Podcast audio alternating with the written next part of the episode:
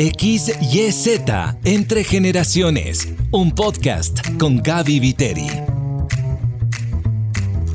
Bienvenido a XYZ Entre Generaciones. En este podcast contamos historias que conectan generaciones. Soy Gaby Viteri. La música es sonido organizado y tiene potentes efectos emocionales que estimulan recuerdos, asociaciones y estados psicológicos con un claro impacto en nuestro sistema de curación. Gainor en una publicación de la Universidad del Rosario. El beneficio de la música en diferentes afecciones físicas y emocionales ha sido ampliamente demostrado y sus principales características como medio terapéutico provienen, entre otras cosas, de sus efectos en diferentes esferas del ser humano, en el área física, cognitiva, emocional y mental, y la posibilidad de mejorar las habilidades de comunicación entre seres humanos a través de melodías que faciliten la expresión de emociones, mejorando la socialización y la posibilidad de integración a grupos. Hoy cerramos con broche de oro la serie sobre música a través de las generaciones. Te presento a nuestro invitado. José Torres, mejor conocido como Simba, nació en Quito. Su misión personal es dejar un legado en el arte y en la educación.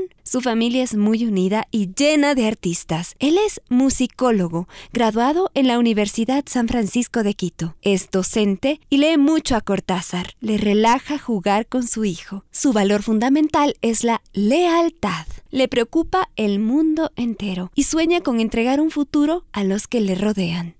Hola Simba, gracias por acompañarnos en este episodio. Te cuento que ha sido todo un reto encontrarte. Porque yo estaba buscando a alguien que ame la música y que tenga esta búsqueda musical y tú eres realmente un especialista en música. Y hoy vamos a hablar sobre iconos. Y para mí es un honor tenerte aquí como maestro y también como una persona que a través de lo que hace impacta generaciones. ¿Cómo estás, Simba? Hola, Gaby. Muchísimas gracias. Un gusto, un placer estar aquí. La temática está muy interesante.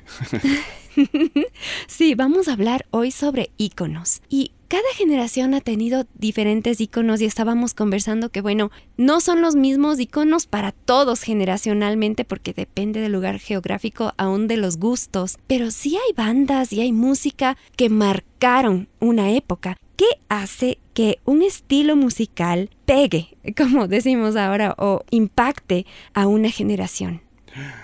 Es una pregunta que se puede volver muy profunda. De hecho, porque hay muchísimos estudios a nivel cerebral sobre los impactos de, las frecuencias y sobre los impactos de la temporalidad de la música. Pero definitivamente hay una cosa que es que no hace falta un estudio para determinarlo. Y si toca tu corazón y toca tu conciencia, básicamente no solamente va a tocar la tuya, sino la de muchos más. Creo que desde ese punto de vista hay como este concepto artístico, musical, que tiene que ver muchas veces con no necesariamente ponerle una letra a una canción, sino es, esta, es este establecimiento de una melodía muy particularmente psicológica que va a llegar a no solo uno, sino a cientos de personas. Y también creo que hay una, una forma muy fácil de, de responderlo dentro de no tanto el punto de vista artístico, sino el punto de vista popular. Si te hace bailar, entonces estamos del otro lado.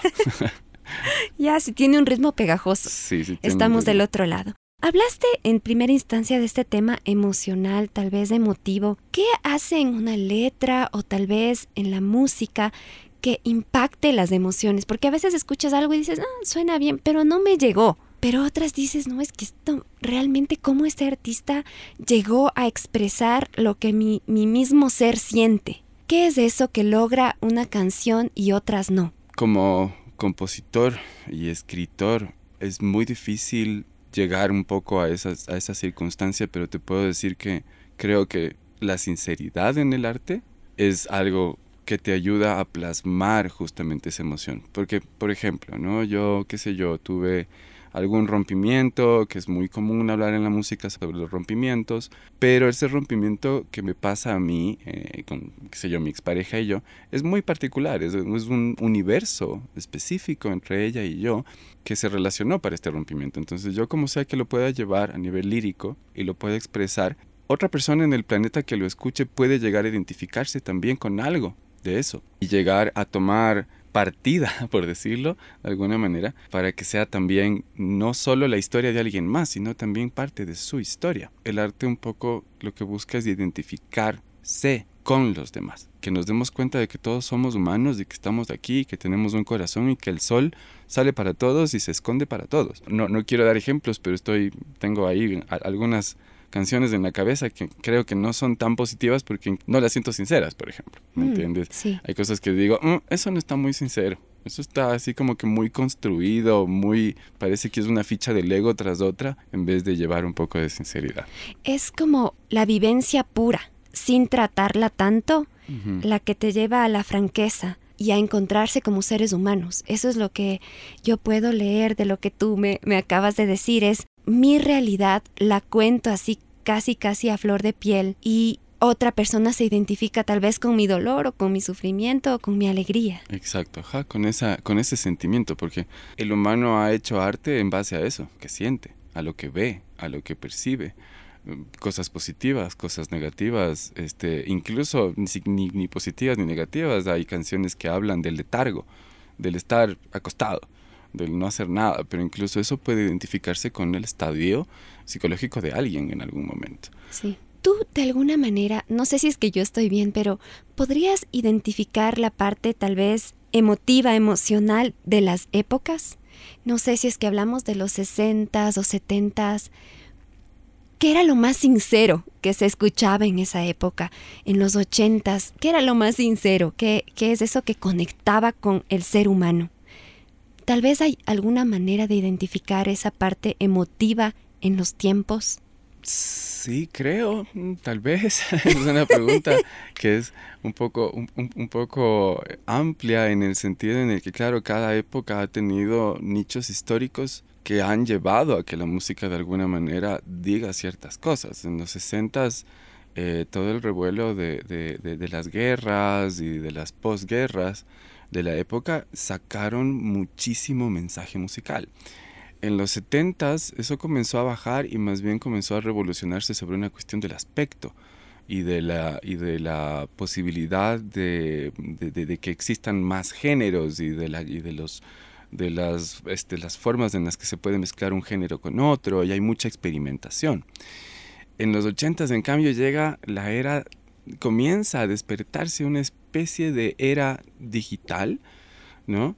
en la que de repente en cuestión de pocos años utilizábamos un montón de formatos y de repente ya desaparecieron los formatos entre los 80s y los 90s.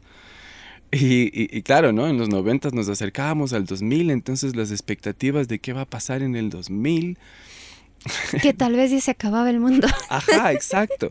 Sí, entonces, si vamos un poquito así por épocas, creo que eh, eh, hay que mucho revisar la historia mundial de la época Mm. Y te vas a dar cuenta que hay mucha gente que habla específicamente de eso. Y ahora, por ejemplo, se está hablando otra vez de guerra. O sea, otra vez estamos hablando de conservar el planeta, de no tenemos por qué pelear. Tanta temática hoy en día. Eh, yo escribo mucho sobre desigualdad. Yo escribo, tenemos con mi grupo que ya hablaremos un poquito si se puede, más adelante tenemos canciones que hablan específicamente sobre la agresión a la mujer y cómo, y cómo por qué, por qué lo, lo, lo, vemos tan visible y por qué es tan, por qué es tan impune muchas veces en nuestra sociedad. Y claro, son cosas que nos mueven, o sea, son cosas que a mí me mueven. Yo veo una noticia como estas de femicidios o cosas por el estilo y, me da rabia y, y, tengo emociones y, me siento escribir no necesariamente una letra, pero me siento a hacer música que, que, tal vez exprese un poco esa, no sé, son emociones, ¿no? Esa rabia. Esa, esa rabia. Sí, esa molestia. ¿Sabes qué, Simba? Me parece brillante. Es como que realmente trajo una luz a mi camino.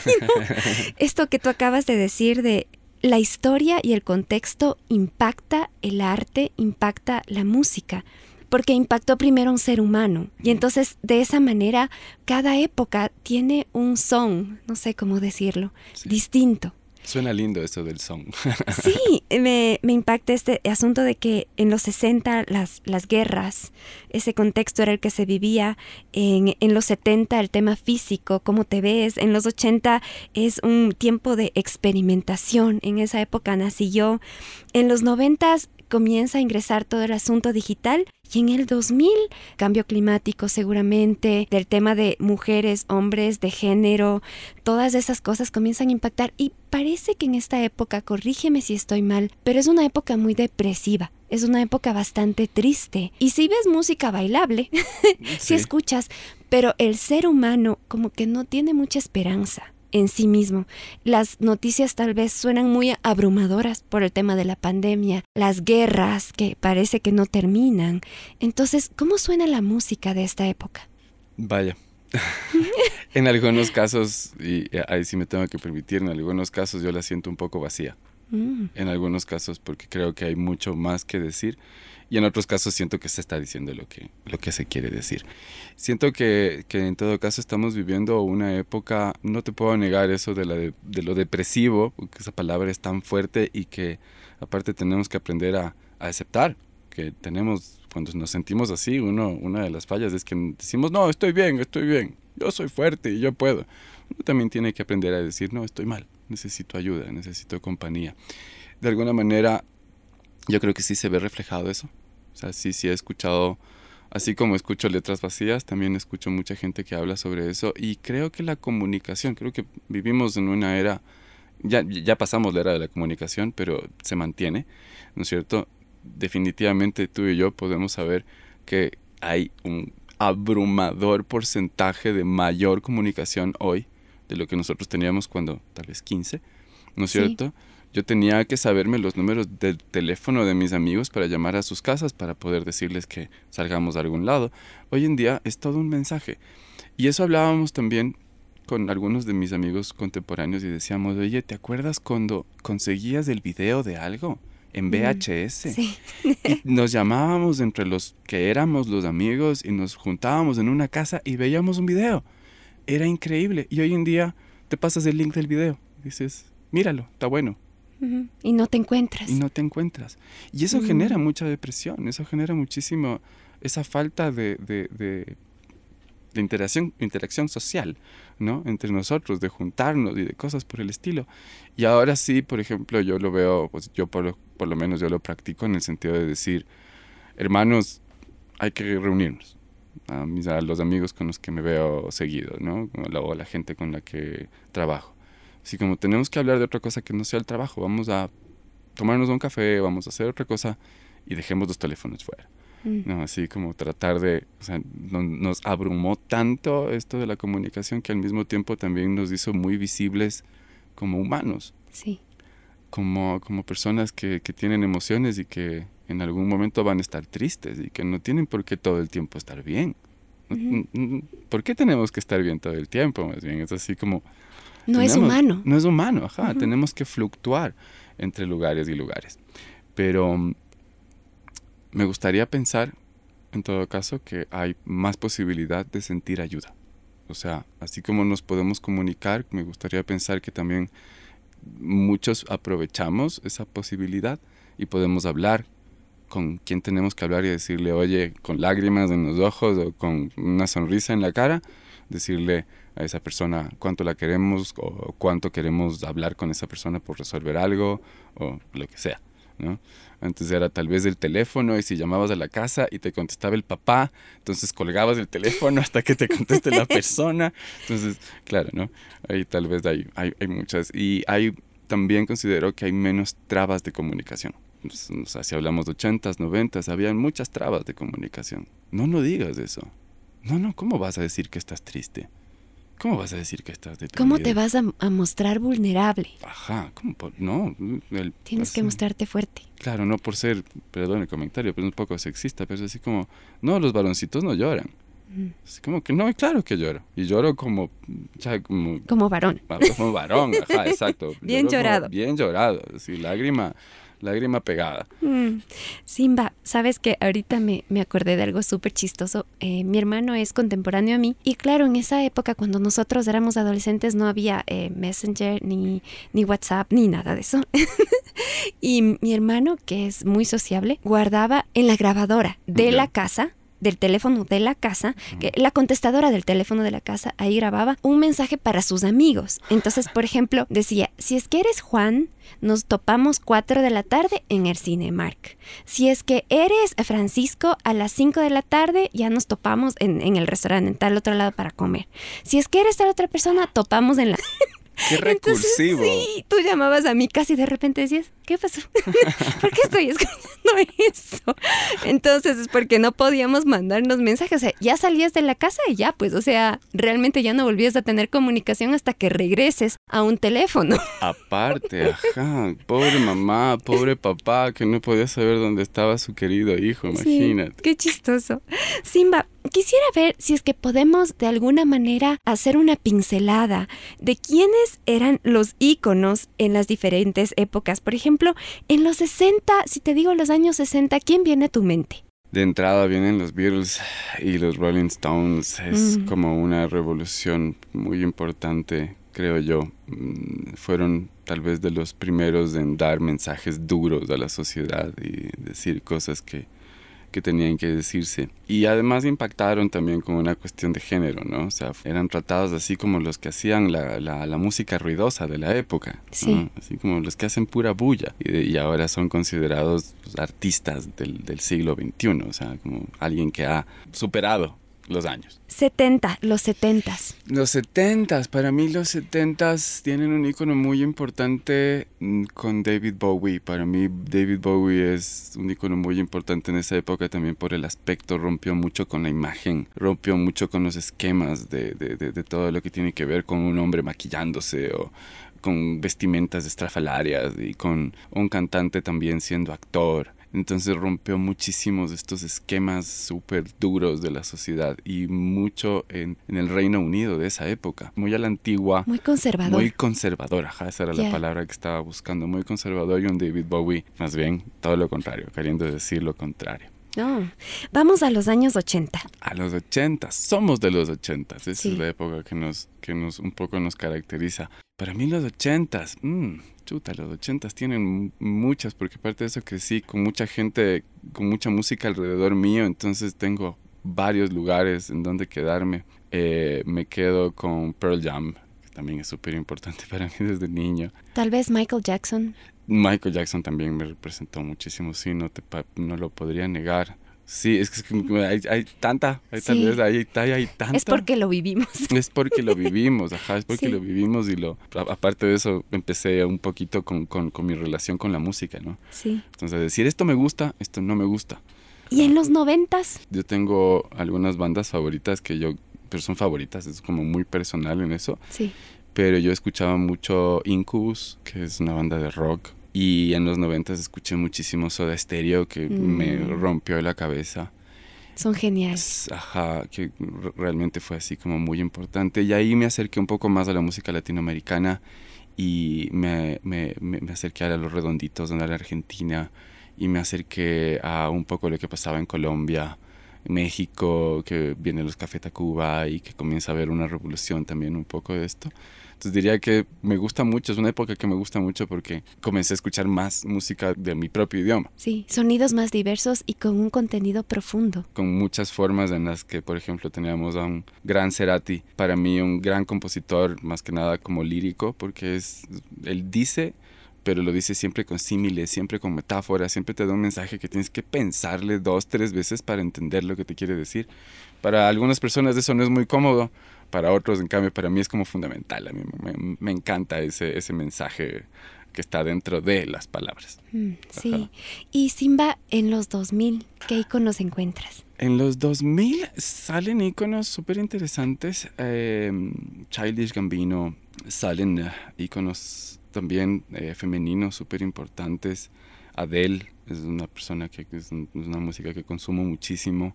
Y Simba, en esta época, en, los, en el 2024, ¿a quién ves como un ícono? Bueno, Adele sigue siendo un ícono. Sí, todavía se siguen viendo varios íconos que son como que mucho de esa época. La música que ahora está súper de moda es todo este tema de reggaetón, por ejemplo. ¿Qué piensas de todo eso? Ahí yo tengo, tengo mis problemas. un poco. porque veo al arte de varias formas. Ah, primero aquí hay que entender que nosotros tenemos dos cosas que se dividen muy importantes en el arte, que es la una la que debe comunicar y la otra la que ya debe ser esa parte emotiva que debe ser mucho más profunda que solamente decir una cosa. Entonces, yo por ejemplo comparo mucho este tipo de géneros con el arte pictórico. Entonces, por ejemplo, nosotros podemos ver un Rembrandt, un Miró, podemos ver un Picasso y podemos ver una obra de arte completa que te quiere decir muchísimas cosas desde todos los aspectos, te, te quiere decir incluso cosas históricas. Regresas a ver al lado y tienes un letrero de un producto X. El producto X, el letrero del producto X está, está, está, perfectamente diseñado también. Tiene el color, tiene la textura, tiene los objetos en donde tiene que tenerlos. Pero el uno, un Picasso, te quiere dar una emoción, te quiere decir algo mucho más que solamente un simple mensaje. Mientras que está del otro lado la publicidad, en la que te dice, mira esto y confórmate con... Y cómpralo. Y cómpralo. Mira esto y cómpralo. Puede ser un poco duro, pero mi comparación con este tipo de géneros es eso. Ya, es un arte del otro lado, un arte que busca mucho más comunicación, que es mucho más profundo, que tiene, qué sé yo, estructuras armónicas más complejas, estructuras rítmicas más complejas. Y también hay este tipo de música que en realidad lo que busca es ser digerible. O sea, es entregar un mensaje sin que tengas que analizarlo. Es un lenguaje que tal vez no, no busca llegar al alma, sino quedarse tal vez en, en, la vivencia de la cotidianidad, no sé. Sí, me parece que está bastante acertado eso, porque es una cuestión muy, muy cotidiana, tal cual, es una cuestión que es como, la, la, la sacan y si te pones a ver, ¿no? Como es ahora, la sacan, lo consumen inmediatamente después de dos, tres semanas sale otro artista que lo saca, lo consumen inmediatamente. Entonces es producto tras producto, tras producto, tras producto, tras producto. Y todos tienen un mismo mensaje. Si nos ponemos a ver... ¿Y cuál es el mensaje que está? Lastimosamente es, para mí es, una, es un mensaje excesivamente sexual que no tiene una... O sea, no entiendo la cabida, la verdad. No entiendo la cabida, porque básicamente todo lo que escucho en ese tipo de géneros es mucho una como un menosprecio al género femenino porque es así como la mujer es para una parte que no debe representar en la vida humana sino que debe representar mucho más respeto. Y creo que incluso hasta los chicos no se están dando cuenta de ese mensaje que están escuchando. Las mismas chicas no se están dando cuenta del mensaje que están escuchando. Tal vez es un poco juzgar tal vez es un poco meternos en algo un poco más profundo pero sí de alguna manera tal vez la sociedad necesitaba decirlo escucharlo pero creo que hay más cosas de que hablar. O sea, de hecho, una relación de pareja es mucho más. Es realmente una vivencia, es conocerse, saber quién está a tu lado, por, por qué va a estar a tu lado, por qué vas a estar al lado de esa persona, quieres estar al lado de esa persona, qué los conecta. ¿Cómo podemos ir más allá? ¿Cómo no nos quedamos estancados en esta época? ¿Cómo regresamos a lo profundo sin perder lo cotidiano? Te digo que sigo intentándolo. y creo, sabes que realmente me parece súper chévere porque tú perteneces a una banda, a una banda de música que busca ser una alternativa, que trata otros temas. Eh, cuéntanos un poco sobre la banda. Oh, bueno, la banda, mi grupo, mi banda se llama Atención Flora. Es de hecho, es una banda que tengo ya con amigos que son hermanos, es realmente gente con la que llevo tocando desde hace mucho tiempo. Y desde el principio lo que buscamos es ser sinceros con el mensaje ser sinceros con lo que vamos a tener como, como mensaje y como música. Somos muy complicados porque la banda tuvo tres años ser una banda de ratas de ensayo, como yo les decía, porque somos ratitas de ensayo, no salíamos al público, no tocábamos en público, solo tocábamos para nosotros, pero estábamos en esta etapa de componer, porque yo he sido músico tantos años, he tocado música de tanta gente que ahora tengo una limitación. O sea, ahora yo quiero tocar mi música. Mm. Ahora quiero que se me escuche lo que yo puedo hacer. Porque lo que hace In Excess o lo que hizo Michael Jackson o lo que ya eso está eso ya está rotando y hay un montón de grupos que hacen covers todo bien con los que hagan covers pero yo creo que yo como persona ahora que yo quiero expresarlo por ejemplo yo tengo ahí letras escritas por mí la una es una cita de, de, en una de estas aplicaciones tipo Tinder, en una época en la que yo estaba soltero, entonces tuve una cita, busqué una, así como tener una cita, un poco experimentar lo que pasa con la vida. Tuve una cita, esa cita salió súper bien, estuvo súper divertido y esa es la letra de la canción. Desde un punto de vista muy sincero. Entonces, por ejemplo, la letra empieza rompiendo el hielo, evaporándote. Claro, yo quería como entrar a romper el hielo, así decir, hola, ¿cómo estás? Y de repente ya, ya estaba ya estaba evaporada la situación, resultó más caliente de lo que uno esperaba. Entonces es como muy sincero.